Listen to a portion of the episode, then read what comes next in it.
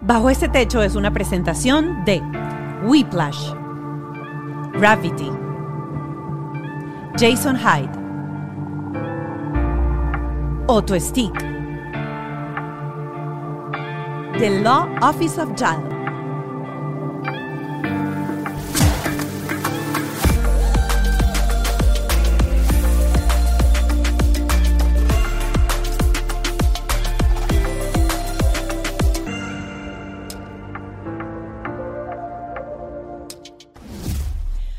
Bienvenidos a este techo. Feliz de reencontrarnos hoy en un programa que nos va a ayudar a ponernos en orden.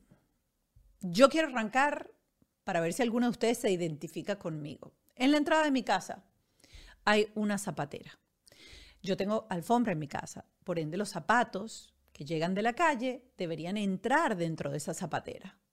Y los zapatos de mi esposo y de mis hijos están al lado de la zapatera. No abren la zapatera para meterlos dentro de la zapatera. Quizás tú no tienes el problema de la zapatera, pero llegas a la cesta de la ropa sucia. ¿Y por qué la ropa tiene que estar en el piso al lado del cesto de la ropa sucia y no dentro de la ropa sucia? O todo el mundo se bañó en la noche y las toallas no están colgadas donde tienen que estar, están sobre la cama. De eso vamos a hablar hoy y tenemos a una súper experta, Marian Bello de Mayam Organizer. Ella es NAPO Certified, también está entrenada por Maricondo, o es la mamá de la mamá de la mamá del orden. Y hoy nos va a dar luz, nos va a dar guía, cómo hacer, cómo entrenar a nuestros hijos. Si nuestros hijos son reentrenables porque ya son adolescentes y llegaron a una etapa en donde el desorden reina dentro de esos cuartos. Así que no se despeguen que hoy vamos a estar hablando acerca de todos esos detalles de cómo mantener nuestro hogar y nuestra familia ordenada y cómo inculcarles a los niños esa pasión y esa y ese deseo de colaborar para mantener el orden. Como siempre, tengo que darles gracias a mis aliados, la gente de Whiplash, nuestra agencia digital, también a la gente de Gravity, nuestro estudio, a mi productor Ken Medina y a mi productor ejecutivo Ale Trémola. Recuerden seguirnos en nuestras redes sociales, arroba bajo este podcast, en Instagram y si estás viendo este video en YouTube, pues recuerda que puedes darle a la campanita para activar las notificaciones y por supuesto suscribirte al canal que es totalmente gratuito. Lo que no es gratuito es el Patreon, pero si no estás suscrito al Patreon, que son tan solo 5 dólares al mes, te estás perdiendo de un lomito como decimos ahí. ¿Por qué? Porque después de cada episodio tenemos eh, un episodio especial solamente para nuestra comunidad en Patreon, en donde hablamos con nuestro invitado y con un especialista, ya sea un terapeuta, sea un psicólogo o sea un especialista en la, en la materia de la que estuvimos hablando dentro del programa para responder todas esas dudas que quedaron guindando. Eh, y lo otro que quería darles era las gracias por el apoyo, gracias por pertenecer a esta comunidad, gracias por estar conmigo en esta carrera, por educarnos, por reaprender y por compartirnos cada día en una mejor versión de padres. Gracias por el apoyo. Así que de una vamos a dar la bienvenida a nuestra invitada, Marian Bello. Marian Bello ya aquí como por arte de magia sentada conmigo hoy hablando de algo súper importante que es el orden en la casa. Em, se puede desarrollar el orden, o sea, es, una capacidad, una, una característica que se va desarrollando o cuando uno nace, uno nace organizado? Bueno, tenemos las Voy a empezar por ahí. tenemos las dos cosas. Sí, realmente tenemos los niños que definitivamente siento que al igual que yo, nacimos organizados. Amantes del orden, que traemos como que ese ese gen que ha venido mutando entre una madre, abuelas, tías, y sí siento que hay unas personas que nacemos ya con la habilidad de ordenar más que otras. ¿Tú tienes hermanos? Tengo hermanos Ajá. y Tú eras organizada y tus hermanos no eran organizados, por ejemplo, en tu casa, como para saber si eso es una cosa genética. Porque yo todos los días le echo la culpa a mi suegra del desorden de mi esposo. Y ahora yo veo a mi hijo que cuando era chiquitico yo decía, este niño va a ser súper organizado o va a ser ballet parking. Porque ese niño agarraba puro carrito y eso era el carrito en orden por todo. Mira, al lado de todo rodapié había una fila de carritos así. Y si yo le ponía un carrito mirando para atrás, él venía, el carrito lo ponía mirando para adelante porque tenía que estar súper organizado y eso se desvaneció. Pero bueno, te cuento, así como para responderte la Ajá. primera, somos cuatro hermanos, este, de mi mamá y de mi papá, tengo hermanos por parte de mi papá también, pero de mi mamá y mi papá somos cuatro, de los cuales tres, así que las estadísticas son buenas, somos súper ordenados y uno es, bueno, él se llama Mayan Desorganizer. Cada vez él está bromeando siempre y Mayan Desorganizer hizo tal cosa porque él realmente ese gen no lo heredó. No lo Pero si sacamos estadísticas, pues de 4 a 3 funcionó bien. O sea que sí podríamos decir que quizás algo genético, pero demostrado no está. O sea que yo te diga. Pero tu mamá de era muy freak con el orden no, también, era cero, muy sistemática, ¿no? Cero. No, lo que pasa es que sí vivimos los cuatro en una casa ordenada. Donde las cosas estaban en su puesto, lo que yo llamo su santo lugar, y eh, la casa honestamente siempre se mantenía muy organizada. Entonces esa es una de las cosas que recalcamos muchísimo, que es el tema de aprender con patrones, copiando patrones. Y bueno, y finalmente no es nada más a nivel de orden. Vemos como los niños copian patrones en muchísimas cosas. Vemos como los, los chamos de repente te salen con una de que a nivel gestual tú dices, no puede Sí. ser. O sea, es idéntico a su papá o es idéntico a su mamá porque va copiando cosas que le parecen cool, que, le, que se sienten en sintonía y entonces al repetirlo pasa lo mismo con el orden. A ellos encontrarse en un entorno con orden, pues se identifican y lo repiten. Ahora, hay niños que, que son desordenados por naturaleza y simplemente lo que hay es que como irlos llevando un poquito a poco, este, jugando, que es como la filosofía que a mí me gusta, ¿no? Jugando con ellos en cómo ser ordenados para que vayan incorporando esto que es un hábito.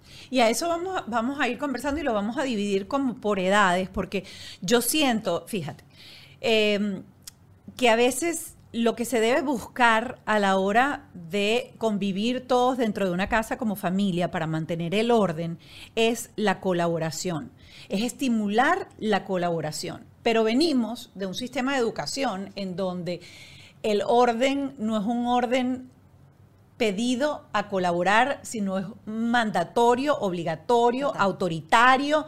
Era que o recoges los juguetes o te los voto. De hecho, yo enseñé a mi hijo a hacer clino diciendo que este, todos los juguetes en la noche, él podía jugar, podía hacer lo que sea. Al terminar la noche tenía que ir todo a su lugar, lo tenía que guardar, pero las cosas que quedaban fuera del lugar, yo las donaba.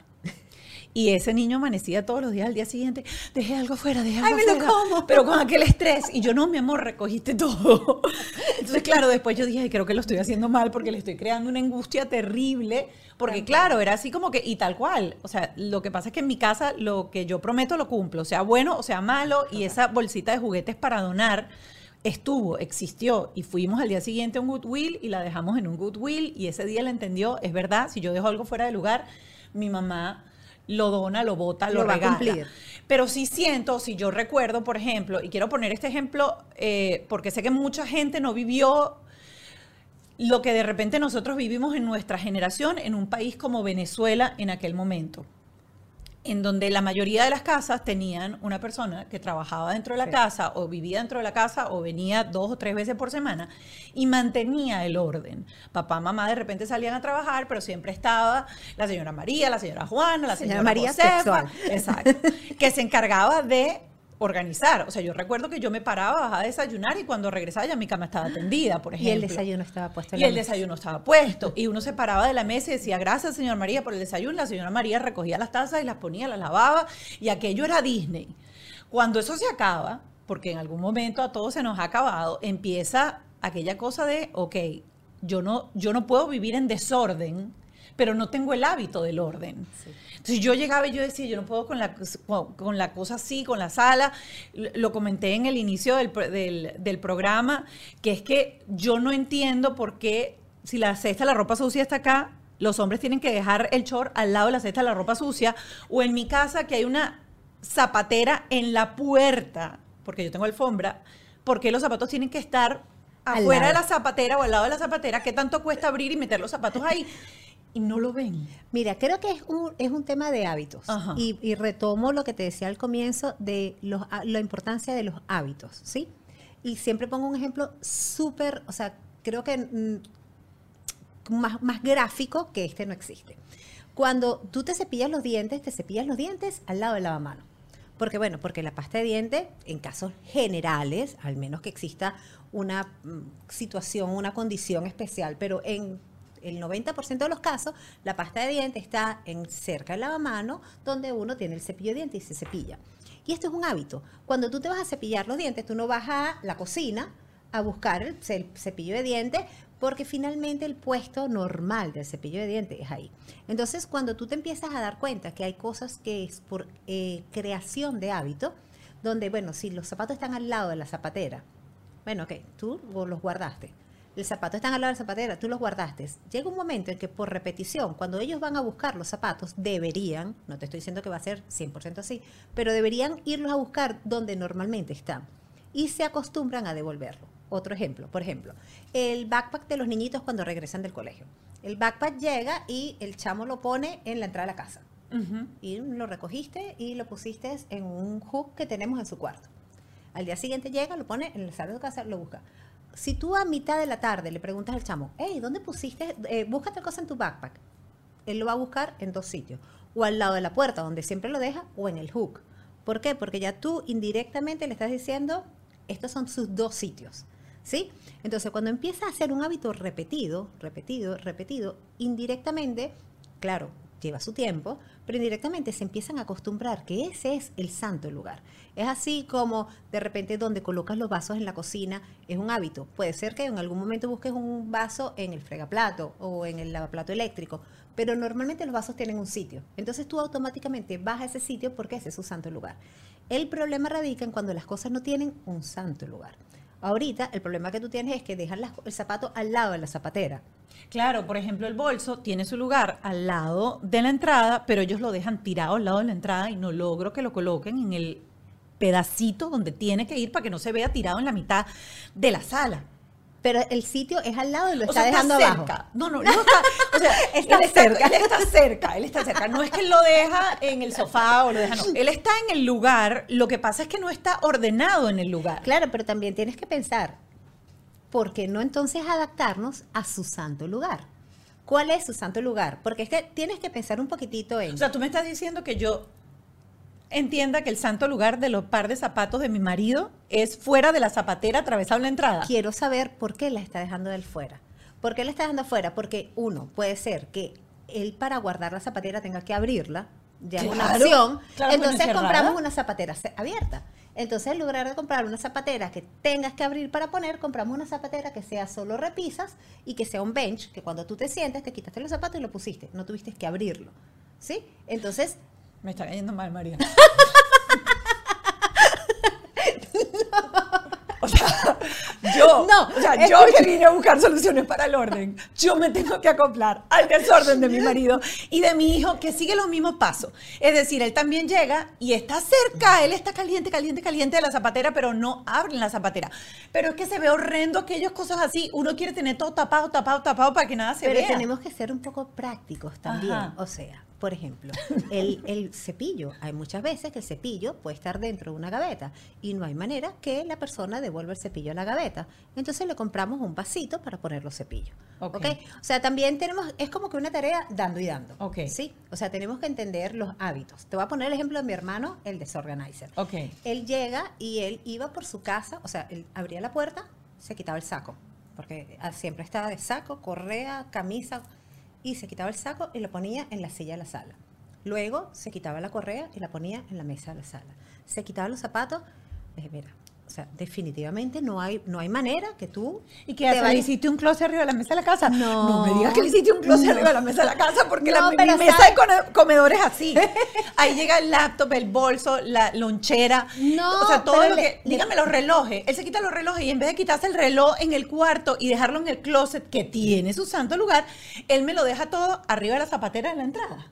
Donde supuestamente van solamente los recibitos y las cosas así, o las llaves para salir. No, ahí van también los relojes, las pulseras y todo lo que él se, lo- el- los lentes y todo lo que él se Mira, yo te voy a decir algo. Voy a mi defensa. Ajá, El alemán al que yo conozco, ajá.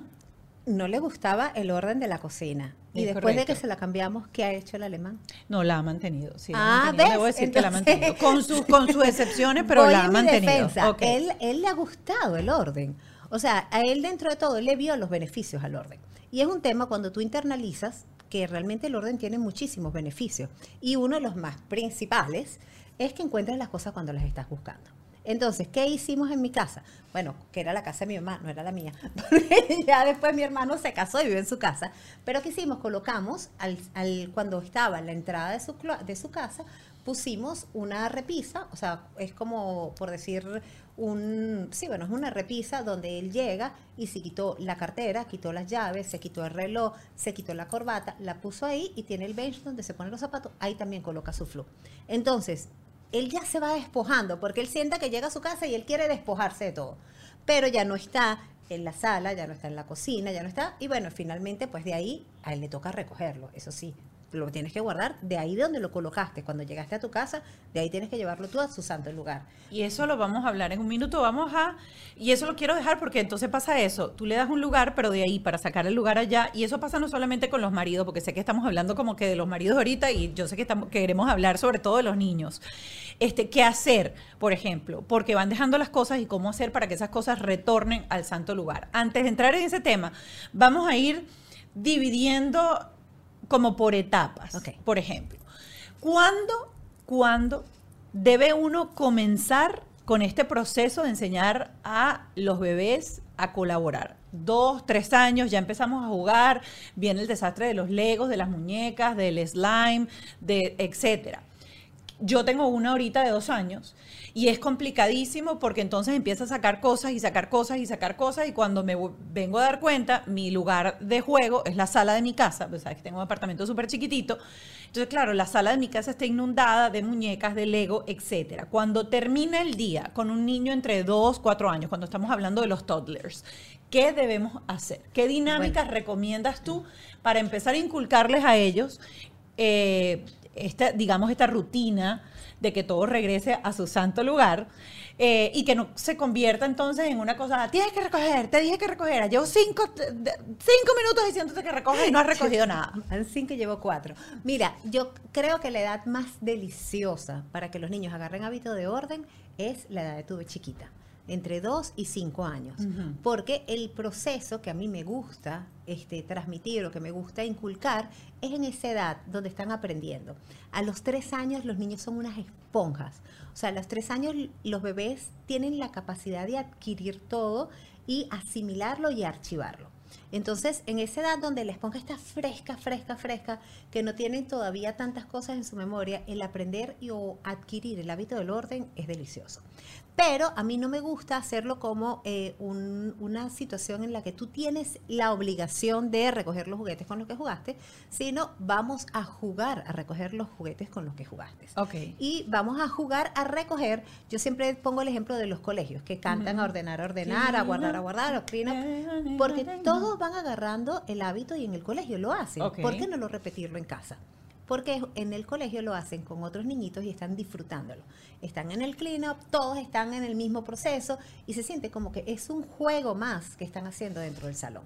Entonces, yo creo que es ahí de repente donde nos cuesta a nosotros los adultos entrar a jugar, porque eh, no pasa solamente con el juego del recoger, pasa con el juego de jugar con los muñequitos. Yo, por ejemplo, en mi casa, eh, Ralph tiene una facilidad increíble para jugar con los niños y ponerse con los muñequitos y decir, hola, ¿cómo estás? Bien, ¿y tú? Y puede pasar horas así, y yo por dentro cuando hago y que, hola, amiguito, ¿cómo estás? Yo por dentro y que, qué panfilada estoy haciendo.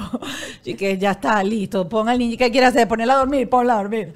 Este, y entonces ese mismo juego es lo que estás tú, digamos, proponiendo a la hora de recoger y hay que inventar dinámicas de juego para que tú estés con él y que, ay, vamos a lanzar la cosita para que entre en la cesta. Mira, tiene dos cosas importantes. Uno, que tienen que tener determinado o establecido cuál es el santo lugar en el que vamos a organizar. Okay. Eso es fundamental. Y voy a hablar de las dos cosas. Voy a hablar del hábito del juego y voy a hablarte de la, del accesorio o herramienta que necesitas. Uno, si nosotros tenemos cajitas para que los bebés organicen, tenemos que entender en qué edad están los niños y si pueden leer o si necesitamos gráficos. Es decir, si por ejemplo andamos en una edad de una bebita como la chiquitita, le vamos a poner a una caja una, eh, un sticker de una muñeca, le ponemos la palabra muñeca también, pero, eh, o le ponemos la palabra Barbie y le ponemos el logo que funciona, o sea, no sabes, creo que lo que más me ha encantado es cuando rotulamos los, los, las cajas con logo, les, hace un clic inmediato. Entonces, si la caja está rotulada con una muñeca o una Barbie, porque necesitan visual, porque no lee todavía, este, va acompañada de la imagen y de la palabra. eh, es la herramienta para que la beba sepa en cuál es el santo lugar. Y segundo, el juego, que por ejemplo, que hacemos con las muñequitas. Bueno, ya ahora es la hora de dormir, quizás, perdón, no tienes que sentarte a jugar dos muñecas, oh, la muñeca, sí, muñeca, sí, una no, sino vamos a agarrar a la muñeca y, ¿sabes qué? Vamos a jugar, porque ya es hora de dormir, vamos a jugar a ponerle la pijama a la muñeca. Oye, la muñeca se vamos a, a ri- cepillarle el cabello, porque la bebita ya se va a ir a dormir, antes de dormir nos peinamos el pelo, le cepillamos los dientes, le ponemos su pijama y va a dormir a su santo lugar, que es la cajita que dice muñeca. Ok. Entonces ya esa acción es un juego, porque tu muñeca se está cambiando para ir a dormir. Me acabas O- de tranquilizar un poco porque yo en algún momento pensé que era demasiado ultra freak y yo también tengo una caja con Lego y odio cuando me meten los pedazos de Lego en la caja donde van lo- lo- las cosas de cocina y las cosas de cocina donde van los carritos No, y no, yo no, puedo, no, yo tengo una cesta para cada cosa. Eso me encanta. Y es, tú le estás dando la señal indicada. Dura una semana, eso sí. A la semana la comida está en la cesta los Legos. Bueno, pero es los Legos están mezclados. Mónica, te lo juro que es otro superjuego. Mira, a mí, Ajá. sí- a mí me pasaba con los míos, Ajá. que ya son unos grandes, ya Alejandro tiene 16 y Valentina tiene 14. Pero a mí me pasaba con los míos que me decían, oye, yo disfruto muchísimo, cuando ya estaban un poco más grandes, no a la edad de Chloe, pero cuando estaban un pelo más grandes, me decían, este, mm, vienen los niñitos a jugar y dejan todo desordenado. Y yo les decía, no se preocupen, saben que este, este es una feria de juguetes. Sacamos todos los juguetes, los ponemos en el piso y empezamos. Y entre todos, esta acá, yo encontré la muñeca, la muñeca van aquí. Y era como un juego de volver a poner todo en su santo lugar y no los disfrutábamos. O sea, era como el clean up de los colegios, pero con su mamá y con su papá. Entonces, y ellos también, al ver que nosotros estábamos como que, o sea, quedó todo desordenado, porque los, bueno, porque son niños. Claro, Porque claro. es una de las cosas que siempre le digo a las mamás. O sea, tenemos que dejar que los niños sean niños y tenemos que permitir que jueguen y exploren con su juguete. Que no es un tema de, para mantener el orden, hoy vas a jugar solo con los legos y mañana vas a jugar solo con las muñecas. No, o sea, son chamos y se distraen y se dispersan y quieren jugar con el lego y quieren jugar con la pintura, y quieren jugar con la muñeca y con los carritos, quieren jugar con muchas cosas si tienen personas que no son como que dentro del hábito de la o, o dentro de la rutina de la casa que les desordenan su santo lugar, después jugamos a ordenarlo. Normalmente los niños ahora, a diferencia de nuestra edad, los niños ahora todos antes de irse de la casa hacen clean up.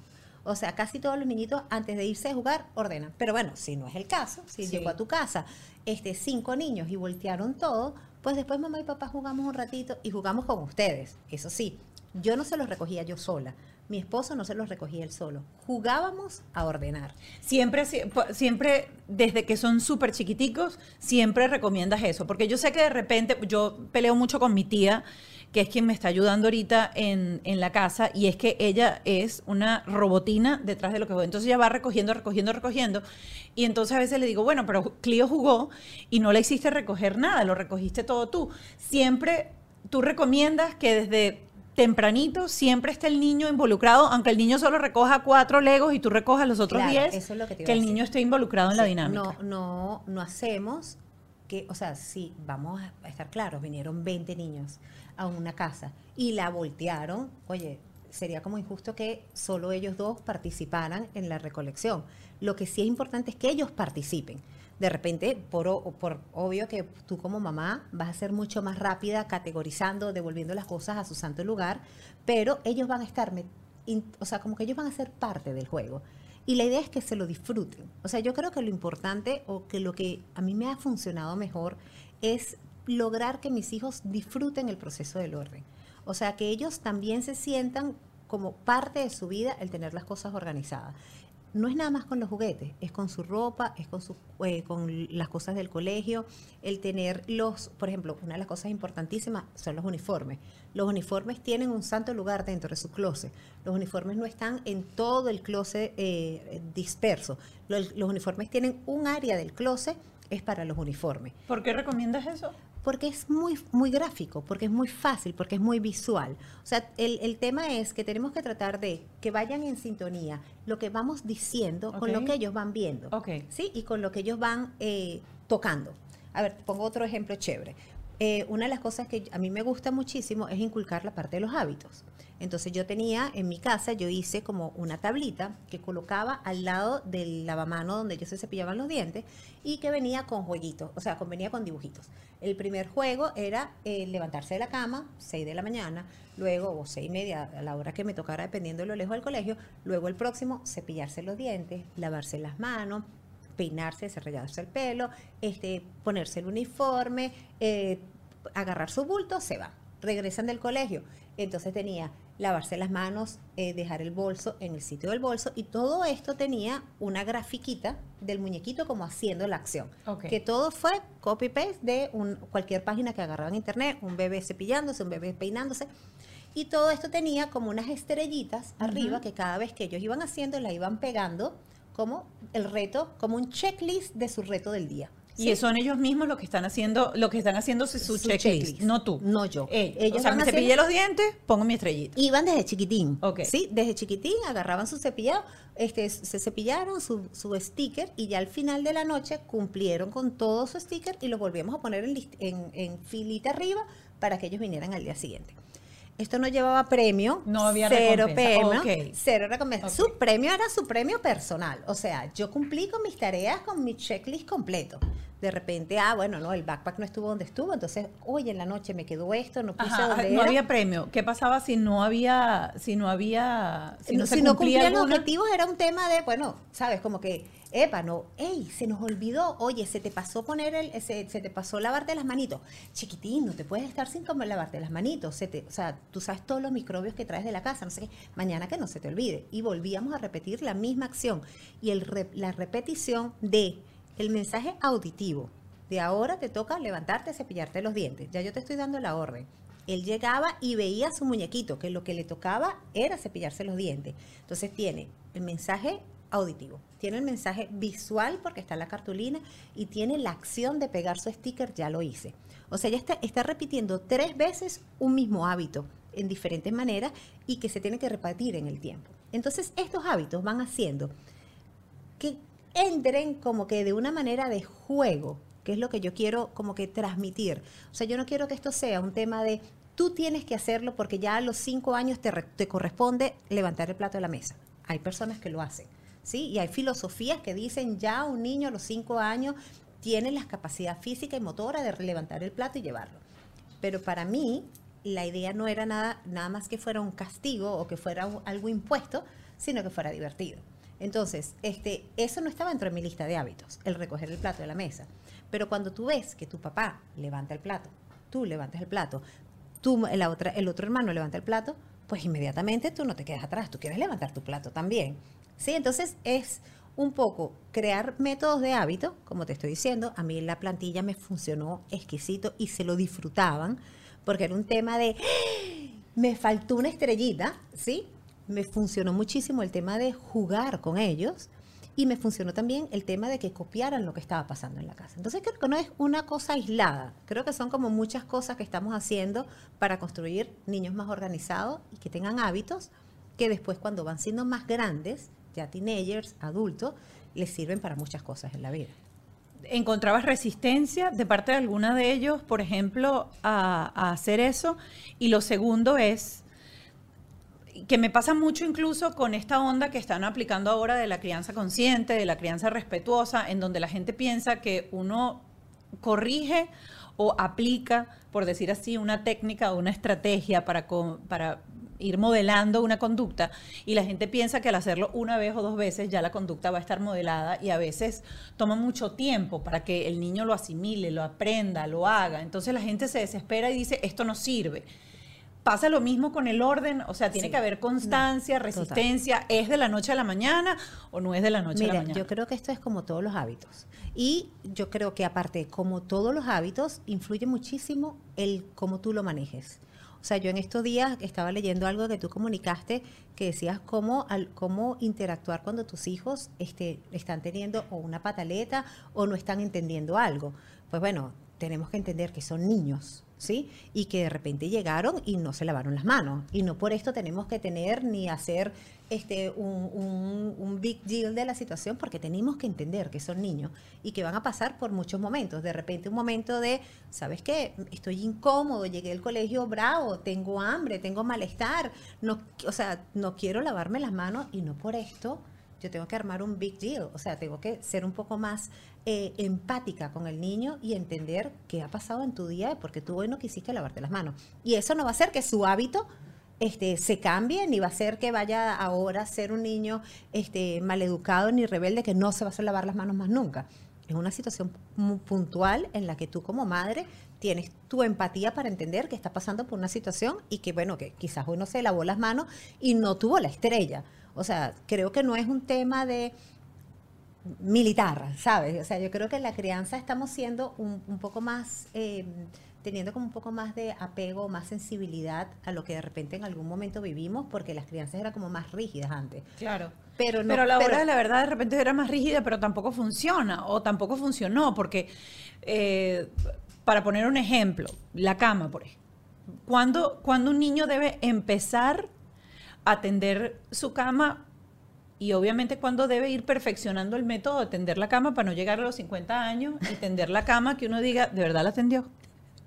O sea, tengo que entrar al cuarto y volver a tender la cama porque esa fue la manera en que él tendió la cama. Eso es lo mejor que tú has podido hacer para tender la cama. O sea, Claro, entonces mi pregunta es si eso se puede estimular y se puede ir corrigiendo o sencillamente eso es algo que viene en el gen y resulta que ellos tienden la cama o ellas tienden la cama de esa manera y el- para ellos está tendida, pues ¿para qué necesita estar bien puesta o la, o- o- o la almohada bien colocada o la sábana bien estirada? mira, Mónica, es ¿cuándo empiezas es- tú a ser un poquito un más tema- exigente de Es un tema, o sea, es un tema bien delicado, porque La imagen de tu negocio es demasiado importante para dejarla en manos de cualquiera, porque la gente cree que es solo eso y que es un logo, pero no, no, no, no, no. El logo importa, por ejemplo, el estilo, los colores, el tono de la comunicación, todo comunica la calidad de un producto o de un servicio el cual tú estás ofreciendo. Yo te recomiendo buscar el mejor equipo, sin duda, con los ojos cerrados, Whiplash. No solo crean marcas increíbles, sino que además te asesoran en el proceso. ¿Qué es lo que tú de verdad necesitas? ¿En qué debes invertir tu tiempo y lo más importante, tus recursos para crecer? Acércate a los que saben. Whiplash.com, le das al botón rosa y agendas una llamada con ellos.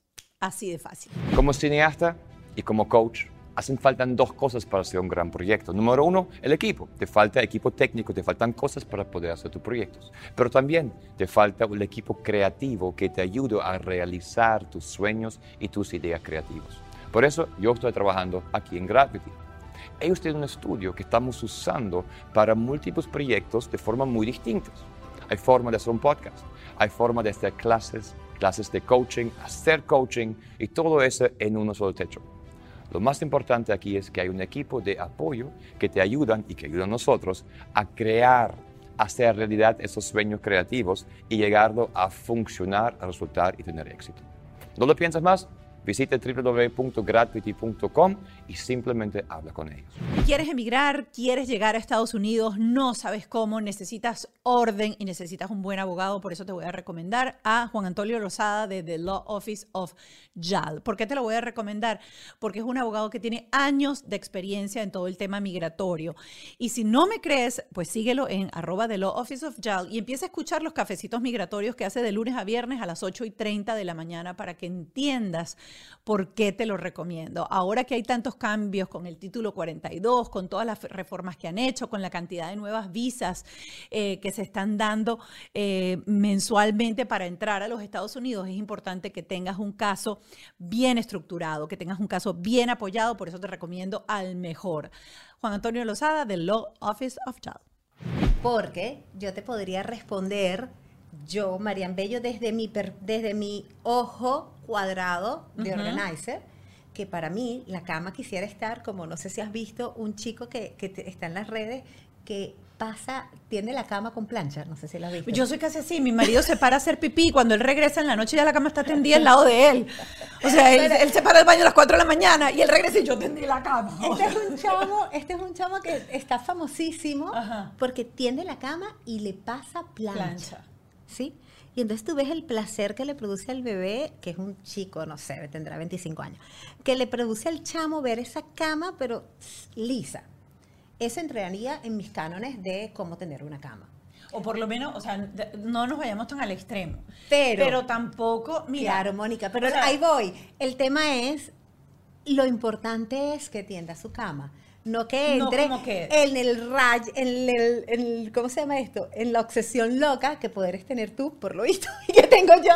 No, pero es que, o y sea, que tengo yo con que quiero me- que mi cama esté perfecta. Yo me conformo con algo menos, pero por ejemplo, él dice, no te preocupes, lavamos la cama. Yo atiendo la cama, no te preocupes. Entonces, el edredón, por ejemplo, para meterlo, él agarra unas liguitas para agarrar las esquinas del edredón Sí. y meter el edredón por dentro. ¿Tú crees que eso lo saca?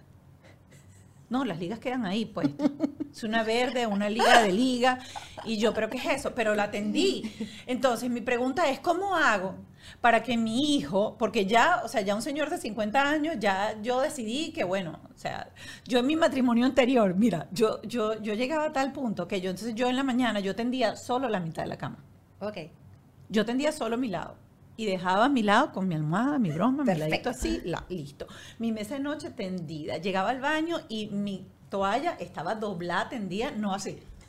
La otra estaba así, pero la mía estaba tendida. Entonces mi pregunta es, yo que hoy día tengo hijos, yo quiero que mis hijos sean personas, quizás no freak, locas, eh, que se paran a las cuatro de la mañana y tienden la cama, pero que sepan tender una cama o que sepan o que se bañen y salgan del baño y recojan la ropa sucia del baño y la lleven al pote de, de la ropa sucia y que se secaron y la, ro- y la, la cobija no la dejaron sobre la cama, La- perdón, la la toalla, toalla, la toalla. no la dejaron sobre la cama, sino que llevaron la toalla otra vez al baño.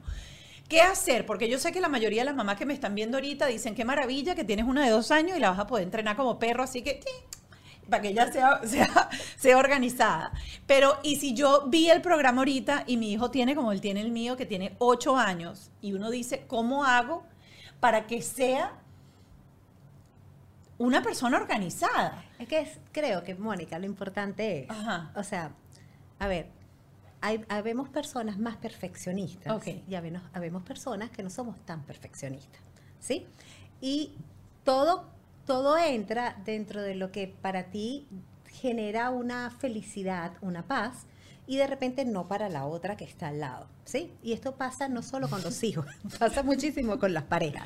Claro, porque no- por eso, porque ya están hechos, pues ya están moldeados, ya esa gente no hay nada que hacer. Ya, Pero eso- tú me dices entonces que para que no me deje la toalla mojada sobre la cama, yo tengo que poner un paral de toalla al lado de la cama para que lo no, ponga no, al lado de la cama. No, pero por lo menos a nivel de los chamos, para Ajá. nivel de tus hijos, de los muchachos, de los adolescentes, vamos tratando de repetirle el, mira, no, al lado de la cama. Sí pienso, que es lo que te iba a contar ahorita con el tema de, de, de sus pataletas cuando pueden estar cansados o cuando están eh, pues agotados, que es una de las cosas por las que los niños pequeños, antes de entrar en adolescentes, pueden armar pataletas, tienen hambre, están cansados, tienen sueño, y eso hace que estén un poquitico más reactivos. Este, en ese momento uno como mamá hace empatía y entiende que hay un hábito que dejó de cumplir. Pero eh, el- el- la repetición hace el cambio. Y si tu niño ya es más grande, pues bueno, tienes que ir tratando de hacer la repetición igual y tienes que incurrir ciertos momentos, como decías tú con los juguetes, si el juguete lo dejaste en el piso este, una vez, bueno, lo voy a donar, la, la tercera vez que encuentre el juguete, lo voy a donar, encontraste el juguete en el piso, mira, lo voy a donar. O sea, la tercera una parte, consecuencia cuando ya son un poquito más grandes. Claro, lo voy a donar, pues bueno, mira, finalmente la toalla tiene su santo lugar. Entonces, si la toalla no se devuelve a su santo lugar, va a llegar un momento en que te vas a tener que salir del baño mojado a buscar la toalla en tu cuarto, encima de la cama, que posiblemente va a oler mal, que posiblemente va a seguir húmeda, pero este, la toalla, pues finalmente tú eres el usuario, tienes que devolverla a su santo lugar. Entonces, yo pregunto aquí también, hay que devolverla al santo lugar. Y entonces ahí voy con las mamás, porque a mí eso conlleva a que yo entro al cuarto y le digo, ok, tienes que tender la cama. Yo con lo de la cama eh, de la de Mark, por ejemplo, él duerme en la litera en la parte de arriba. Y quienes saben camas literas en la parte de arriba es muy complicado de, de tender o que quede tendida bien. Yo siempre le digo, mi amor, tú la tiendes como, como tú mejor puedas porque es muy difícil. Te doy un tip ahí, no tienes que tenderla. Es importante que si queda la sábana para las literas, que la sábana sea bonita y la cobija la dobla y la pone al lado de la almohada. Entonces pone la cobija y la almohada. Es porque realmente tender las Yo lo sé, literas es es, una tarea Yo el otro día complicada. vi, yo buscando, porque yo, yo me la paso buscando soluciones, vi eh, unas sábanas, ¿ok?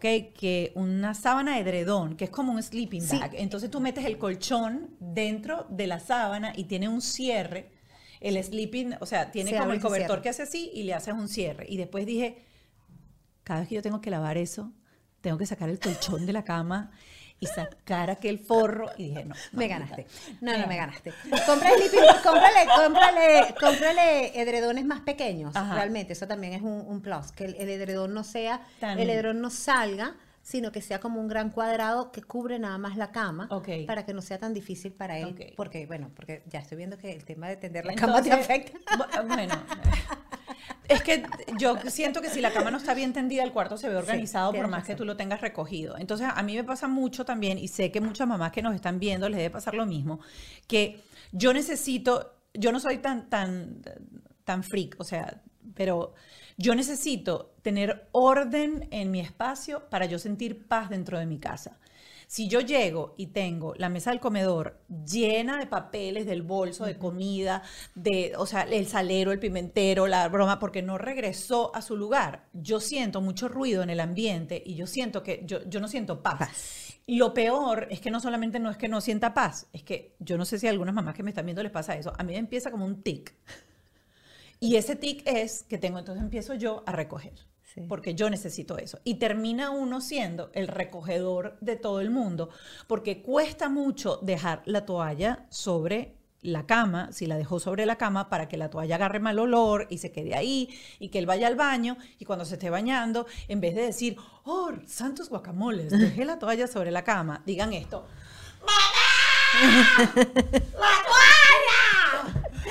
Pues y uno, estoy ocupada, salte de la ducha y ve a buscar la toalla. Claro. Entonces eso significa que él va a salir de la ducha, va a llenar de agua toda la vaina y no lo va a secar. ¿Quién lo va a sacar? Estelita del Llano. Entonces uno dice, Mira. eso es trabajo triple.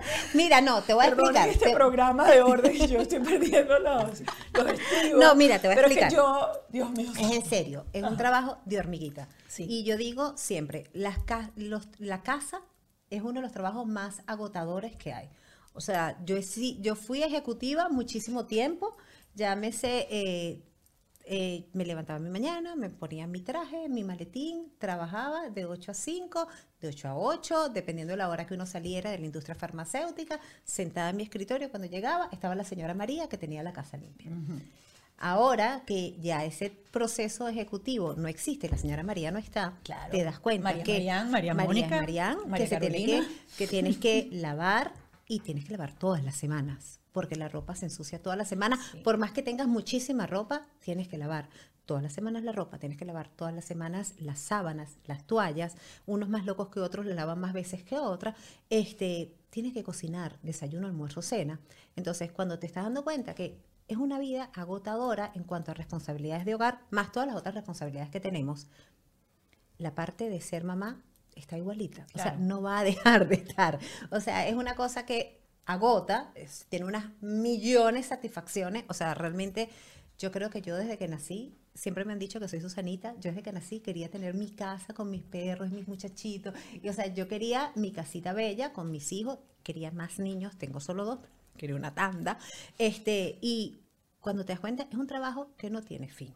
O sea, realmente es un trabajo donde tienes que poner un poco de disciplina y uno como padre eh, es como tener un poquitito de carácter, no estoy diciendo que de castigo, ni de mano dura, ni de pegarles, porque nunca ha sido la manera en que yo he criado a mis hijos, pero sí sabían que si yo decía que algo iba a pasar, iba a pasar.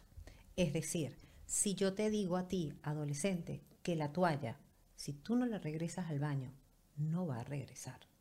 No va a regresar. O sea, si yo te dije que la, la toalla va en el baño, la primera vez, mi amor, recuerda, la toalla va en el baño. Segunda vez, mi amor, recuerda, la toalla va en el baño. La tercera vez te voy a decir, mi amor, recuerda, la toalla va en el baño. No la traigo más, porque ya te lo he dicho tres veces. Y la cuarta vez no se lo va a llevar. Ni que chille, ni que llore. O sea, yo me acuerdo una vez con mi hija que mi hija le dio porque eh, su juego era lanzarme las cosas al piso. Y ella agarraba la muñeca, la tiraba al piso. Agarraba la muñeca, la tiraba al piso. Y yo le dije, Valen, la, la tercera vez que la muñeca, tú estás decidiendo que la muñeca va a vivir en el piso y yo estoy diciendo que la muñeca va a vivir en la basura. Si la muñeca tú la sigues tirando, va a ir a la basura.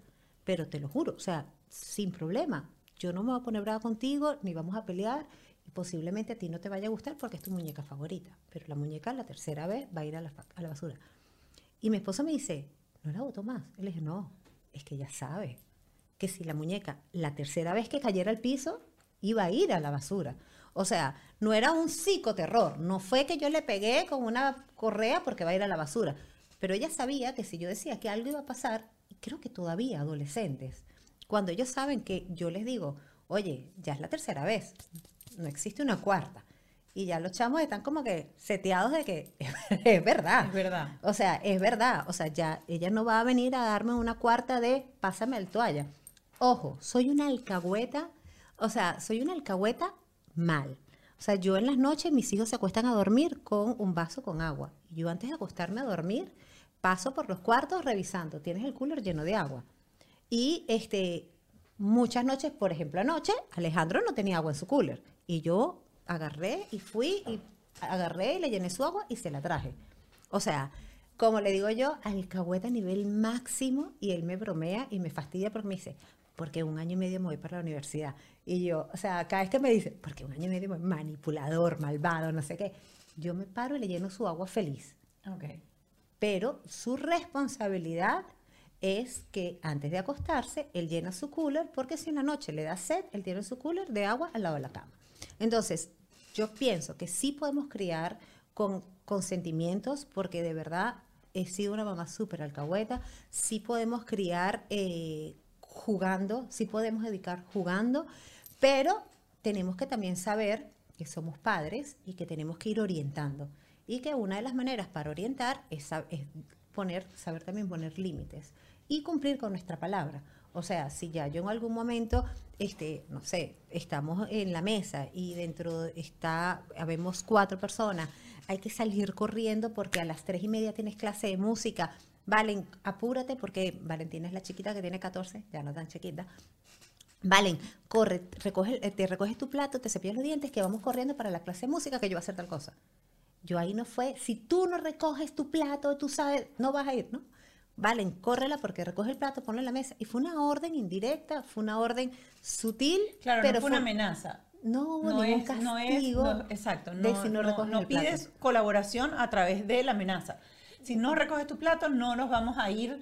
Lo estaba leyendo hoy justamente en, en un artículo de, de Montessori, en donde te estaba comentando cómo pedirle las cosas a los niños. Y en vez de pedirle, por ejemplo, si no recoges tu plato, no vamos a ir al parque, el hablar en positivo es recoge tu parque, recoge tu plato para que podamos ir al No, parque. o, o recoge tu plato para irnos al Para parque. irnos, o sea, es una acción 100% clara. Exacto. Y yo creo que eso Y en también... positivo. Y en positivo. Te lo juro, yo siento que eso a- a- en mi familia y en las personas a las que yo les he ido replicando el tema de, eh, de, de de agregar la parte de juego en la organización de sus hijos les ha ido funcionando. O sea, yo no te tengo estadísticas, mira, le he hecho Claro. esto, da- pero sí a las personas que les he dicho, incorpora el juego, la parte de la organización, como lo incorporaron en los colegios.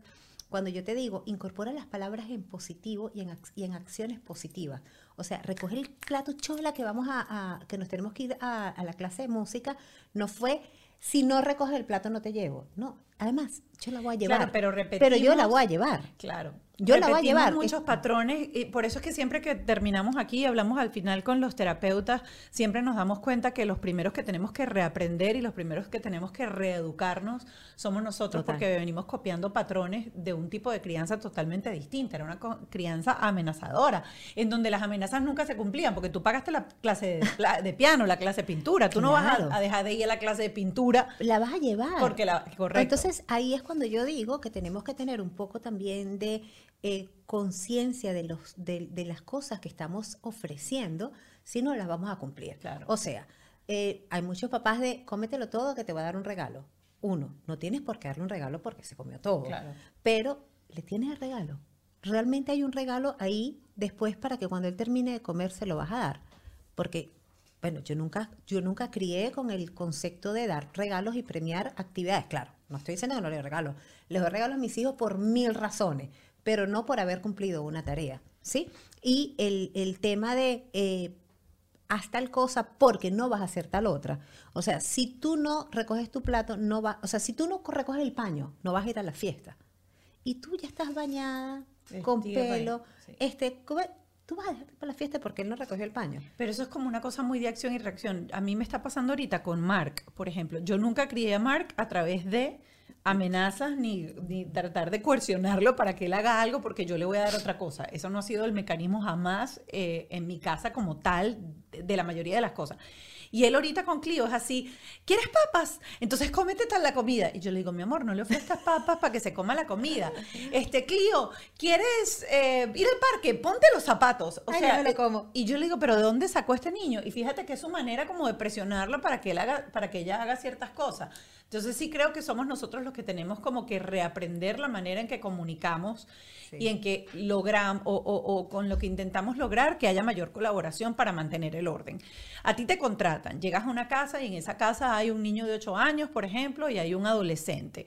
Y dejas esa casa, pero Hermosa. hermosa y organizada de arriba abajo con cosas que nosotros, porque en la época de nosotros no existía maricondo ni nadie de eso, esa, no habían potecitos, ni bins, ni nada de eso para ir metiendo las cosas organizadas. Era súper diferente el orden en nuestra época. Eh, yo recuerdo que mi mamá, adolescente yo, en época de que ya mis gavetas del cambiador eran una cosa impenetrable. impenetrable, yo llegaba al colegio y mi mamá había vaciado literalmente todas las gavetas en mi cuarto para que yo tuviera una tarde de organización. Wow. ¿Ok? Porque ya las gavetas eran, o sea, un arroz con mango dentro de las gavetas. Yo sí creo que con este nuevo método que nos están enseñando, en donde las gavetas, dentro de las gavetas hay gaveticas, hay bins y hay cositas, es mucho más fácil mantener el orden dices que no tienes estadísticas, ni tienes, ni llevas el número de cómo ha funcionado esta implementación del orden, pero llegas a una casa en donde hay un adolescente y hay un niño de 8 años y los closets están arreglados de manera distinta. Si bien somos nosotras o la persona encargada de hacer la lavandería y meter las cosas otra vez en la gaveta, los niños son los que entran al closet a sacar la camisa que les gusta, a sacar esto y de repente a veces para sacar una cosa sacan cinco cómo hacer y si esto realmente, este nuevo sistema de orden facilita para que ellos también tengan como una guía y mantengan eso. ¿Pasa con los adolescentes o los adolescentes se convierten en un caos? Eso quería comentártelo porque hablamos full de niños, ¿no? Hablamos full de cómo los bebés esponja este, copian patrones y cómo los bebés esponjas aprenden muy rapidito el tema de ordenar, ordenar y cómo el tener las cosas o las, las herramientas y accesorios eh, previamente rotulados sirven para que los bebés se guíen. Para los adolescentes y para los esposos, lo que mejor funciona, pero es así como, mm, es tener todo colgado. Yo no le cuelgo los interiores porque sería un poco más difícil el tema de colgarlo. Pero en mi casa todo, para mi esposo, para mi hijo y para mi hija, para los tres, está todo está colgado. Pijamas, chores, camisas, suéter, chaquetas, todo está colgado porque es muchísimo más fácil que encuentren lo que quieren y se desordene menos. Es mucho más fácil que tú hagas así, crack, ta, ta, ta, ta, ta, ta, ta, y agarres la franela. Yo no estoy diciéndote que en un caso óptimo, tú vas a sacar el gancho, vas a sacar la franela por debajo y vas a guindar el gancho al principio del closet para que cuando tú vayas a hacer de Disney, por favor, para cuando tú vayas a hacer tu hacer laundry, todos los ganchos estén adelante. Eso pasa en el universo de Marianne. Eso pasa en mi closet, por ejemplo, en el mío. Exacto. Y Marianne Organizer, que igualito, sacó su gancho, sacó la camisa por debajo para no dañarle el cuello y lo puso en adelante para que todos los ganchos estén ahí. Ese universo. Pero en el universo de mi hijo, que tiene 16 años, hace así, ta, ta, ta, ta, ta, agarró la franela, la y se la puso. Ahí. No importa. pero imagínate que esto estuviera en una repisa donde estuvieran franela, franela, franela, franela, franela, franela. Él lo que hiciera es, hiciera ta ta ta ta ta ta, ta ta ta ta ta, agarrara una, la jalara, se vienen todas. Se vienen todas. Entonces, ¿qué haces tú como una persona que va a entender la casa donde va a ordenar? Bueno, es un adolescente, es un niño, es un hombre ordenado, es un hombre desordenado, porque los tenemos. Tenemos los clientes muy ordenados, tenemos los niños muy ordenados. Yo no te los tengo. Pero hay diferentes tipos de clientes, ¿sí? Entonces, importante, tú vas y analizas y te das cuenta y le dices, mira, ¿sabes que finalmente para los niños o para los adolescentes lo que más funciona es tenerle las cosas colgadas? Y se las colgamos dependiendo de sus actividades. Por ejemplo, les colgamos un área donde están todos los uniformes porque es su día a día. Porque en la mañana se levantan y van al uniforme. Tienen que encontrarlo súper rápido. Tienen que tener el uniforme, el uniforme siempre en su sitio porque visualmente una de las cosas que estaba dentro de mi plantilla es que en la noche anterior tú tienes que sacar el uniforme que te vas a poner para que en la mañana no tengas que correr y el backpack debería estar en un sitio para que en la mañana todo esté ahí y no tengas que correr. Este, pero esto es algo que vas repitiendo, ¿sí? Esto es dependiendo de la edad. El pero mío sí, duerme vestido con el uniforme. ay, me lo puedo comer, es en serio. decidió, sí, él decidió que, y fue imposible, fue una decisión de él, y hasta el sol de hoy, él duerme ya listo, vestido, para salir al día Vale, tengo una siguiente. amiga que duerme con la ropa que se va en el siguiente. Yo, que soy una maniática loca, este, con el tema de bañarme, o sea, yo me baño en la mañana, me baño en la noche, si llegué en la tarde y hice ejercicio, me baño también. Imaginarme que me voy a levantar con la ropa puesta, me da crisis, pero tengo una amiga que me dice, yo sabía que me tenía que parar a las 6 de la mañana, yo me levanté, ya yo me acosté a dormir con la ropa. Le digo, te arrugas. No me importa, pero yo ya yo estaba lista. Yo dormí media hora más. Pero bueno, el cuento es que el, si vamos a organizar closets de adolescentes y de adultos muy desordenados, tratamos de colgar todo. A mi esposo le cuelgo hasta los traje baños. O sea, gancho con clip para los traje baños, traje baño, chores, camisas, todo está colgado y lo único que está doblado y en gaveta son medias e interiores. Entonces, el orden se mantiene Mucho muchísimo mejor. Buen mejor. dato ese, buen dato y, ojo, ese. perdóname, Mónica, por eh, cuando les incluyes la- eh, los colores dentro de la organización, es súper cool si los niños eh, a- a- eh, interactúan en el proceso de la, del laundry en la casa, de lavar las cosas, les funciona súper igual cuando tienes personas que te ayudan, les funciona súper tener la indicación del color porque les ayuda a devolver las cosas como a su santo lugar. al lugar. Y la otra, ya para ir cerrando, porque después vamos a ir al Patreon y vamos a, a contestar preguntas de, de nuestra audiencia, la otra cosa que yo te quería preguntar es, ¿realmente existe diferencia entre los hombres y las mujeres para conseguir las cosas? ¿Y cómo hacer orden? Porque, por ejemplo, a mi hijo yo le digo, mi amor, ve y ponte tal cosa. Y él va, y yo tengo organizado el closet por color y todo eso, pero es que él no encuentra. Mi hijo no encuentra las cosas. Mami no está, mami no está, mami no está, y mami tiene que ir, y aquí está. Aquí está la cinta del jiu-jitsu, hijo. Aquí está. Mira, yo, el, el cuento para mí es, o sea, una cosa signature. En mi casa, debajo del lavamano, hay como diferentes cajitas, bins, donde tiene rotulado que tiene, ¿no? Entonces, las cosas del cabello, las cosas de las uñas, las cosas de afeitarse. Y me llama mi hijo y me dice, mamá, bueno, aquí un paréntesis, yo utilizo, a mí me sale herpes y utilizo la acetona para el herpes, que no me escuche ningún médico Pero es lo esto. máximo. Mi mamá también lo usaba. No me escucha ningún doctor días- diciendo esto. O sea, eso ninguna crema, nada. Aciclovir, nada de eso. Acetona. Y mientras más pura, mejor. No, no, no. O sea, la acetona es una cosa de que, te lo juro, y yo para, creo que para la culebrilla también. también, sí. Porque la culebrilla es un herpes. Échele acetona, se le va a secar no, no, no. O sea, yo te lo juro, o sea, en mi casa a mí me salía herpes y yo creo que el herpes dijo, esta loca va a matarme con una Y acetona. y no me ha salido más nunca. salió más nunca. Más nunca. Bueno, pero a mi hijo le salió un herpes y me llama y me dice, mamá, este, me salió un herpes. Y le digo, corre antes de que se te brote más. Y debajo de mi lavamano hay, una, hay un pin de acrílico que dice uñas. De último está la acetona. Llama. Me dice, no está. Llama, llama, pásame a tu papá. Vida, mira, abajo del lavamano está al final el bin dice uñas, el bin dice uñas, Bin, para los que no hablan inglés, es la cestica, la cajita. dice uñas. Y de último está la acetona. No, aquí no, es, aquí no hay nada. Y yo, en serio, pásame a Valentina. Titi, mira, en el, en la- abajo de la mano, no sé qué, a ver está la uña. Sí, aquí está. Decía, pásame a tu papá. ¿Tú viste que sí estaba? Pásame a Alejandro. ¿Tú viste que sí estaba? O sea que no hay ni siquiera rotular, no hay, no hay manera. Pero hay no, algún no lo tip? encontró. No lo lo encontraron, no lo encontraron. encontraron. Y yo digo, esto es asombroso. No Es lo encontraron.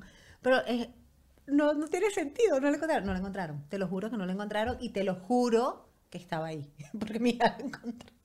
Pero bueno, sí es un eh, sí es, sí también siento que quizás si hubieran estado ambos buscando, no sé, la lata de pirulín que está en el bin más arriba, que, que no Eso lo sí lo vemos tanto, posiblemente lo hubieran encontrado. Pero bueno, honestamente sí, sí entra como que un poco como que sí lo quiero encontrar, no lo quiero encontrar. No sé, hay como un juego ahí raro de intereses.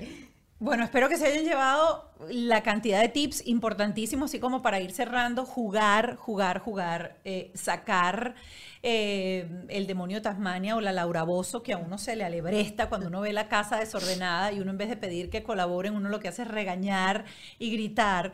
Eh, ayudarlos, si tienes hijos muy desordenados, adolescentes, pues ese dato que dijiste en el closet me pareció fabuloso, que es colgar absolutamente todo y las cosas cuando tienen, como dice Mariam, su santo lugar, es más fácil devolverlos, es decir, organizar las cosas en cajitas, en bins, en cestas y que cada cesta tenga su nombre, ya sea para los niños de 2 a 4 o 8 años que están en edad de juego, como para los más grandecitos, igual en los escritorios. Todo. Dividir y subdividir las gavetas también es un tip maravilloso. E incluso ella que comentó durante el, el- el programa que mi esposo no es organizado en lo absoluto y el hecho de haber colocado dentro de la cocina eh, separadores internos dentro de los gabinetes para guardar ciertas cosas hace que el orden se mantenga de, de mejor manera. Mariam, un millón de gracias por haber estado aquí con nosotros. Feliz, feliz de haber compartido contigo. Se pasó el tiempo rápido. Se pasó el tiempo rapidísimo. Nosotros vamos a ir al Patreon, vamos a estar contestando preguntas específicas de las personas que nos escribieron, ya sea a la plataforma de Patreon o a través de mis redes sociales, para que ustedes mantengan el orden. Si quieren seguir tips de orden, eh, pues sigan la cuenta arroba Mayan Organizer y estén pendientísimos porque va a sacar una aplicación brutal que todas las que somos Qué las tenemos que tener en nuestros celulares. Gracias por habernos acompañado. Demasiado este feliz. Bueno, yo te amo, tú sabes que te he querido siempre. Demasiado feliz de estar aquí contigo y nada, pues ahora vamos a responder. organizar cada cosa en su santo lugar. Bajo este techo fue una presentación de Whiplash, Gravity, Jason Hyde, Auto Stick, The Law Office of JAL.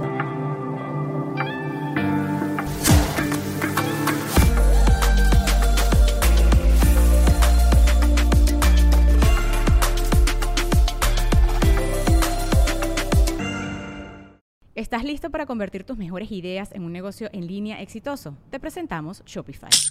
Tal vez no lo sabías, pero nuestro podcast More Than Mamis es un negocio y lo empezamos por supuesto para desahogarnos y hablar sobre la maternidad, no para convertirnos en expertas de ventas y del e-commerce. Así que sí, necesitábamos ayuda para vender nuestro merch y poner en marcha nuestra tienda. ¿Y cómo suena con Shopify?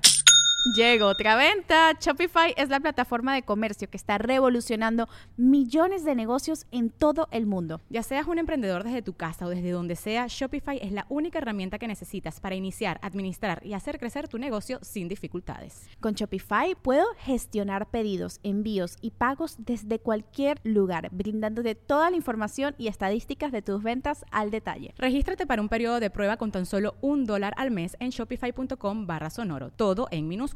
Ve a shopify.com barra sonoro para llevar tu negocio al siguiente nivel. Shopify.com barra sonoro. ¿Estás listo para convertir tus mejores ideas en un negocio en línea exitoso? Te presentamos Shopify. Tal vez no lo sabías, pero nuestro podcast More Than Mamis es un negocio y lo empezamos por supuesto para desahogarnos y hablar sobre la maternidad, no para convertirnos en expertas de ventas y del e-commerce. Así que sí, necesitábamos ayuda para vender nuestro merch y poner en marcha nuestra tienda. ¿Y cómo suena con Shopify? Llegó otra venta. Shopify es la plataforma de comercio que está revolucionando millones de negocios en todo el mundo. Ya seas un emprendedor desde tu casa o desde donde sea, Shopify es la única herramienta que necesitas para iniciar, administrar y hacer crecer tu negocio sin dificultades. Con Shopify puedo gestionar pedidos, envíos y pagos desde cualquier lugar, brindándote toda la información y estadísticas de tus ventas al detalle. Regístrate para un periodo de prueba con tan solo un dólar al mes en shopify.com barra sonoro, todo en minúsculas. Ve a shopify.com barra sonoro para llevar tu negocio al siguiente nivel. Shopify.com barra sonoro. Step into the world of power, loyalty, and luck. I'm gonna make him an offer he can't refuse. With family, cannolis, and spins mean everything. Now, you wanna get mixed up in the family business. Introducing The Godfather at ChumbaCasino.com. Test your luck in the shadowy world of The Godfather slot. Someday, I will call upon you to do a service for me. Play The Godfather now at ChumbaCasino.com. Welcome to the family. No purchase necessary. VGW Group. Void where prohibited by law. 18 plus. Terms and conditions apply.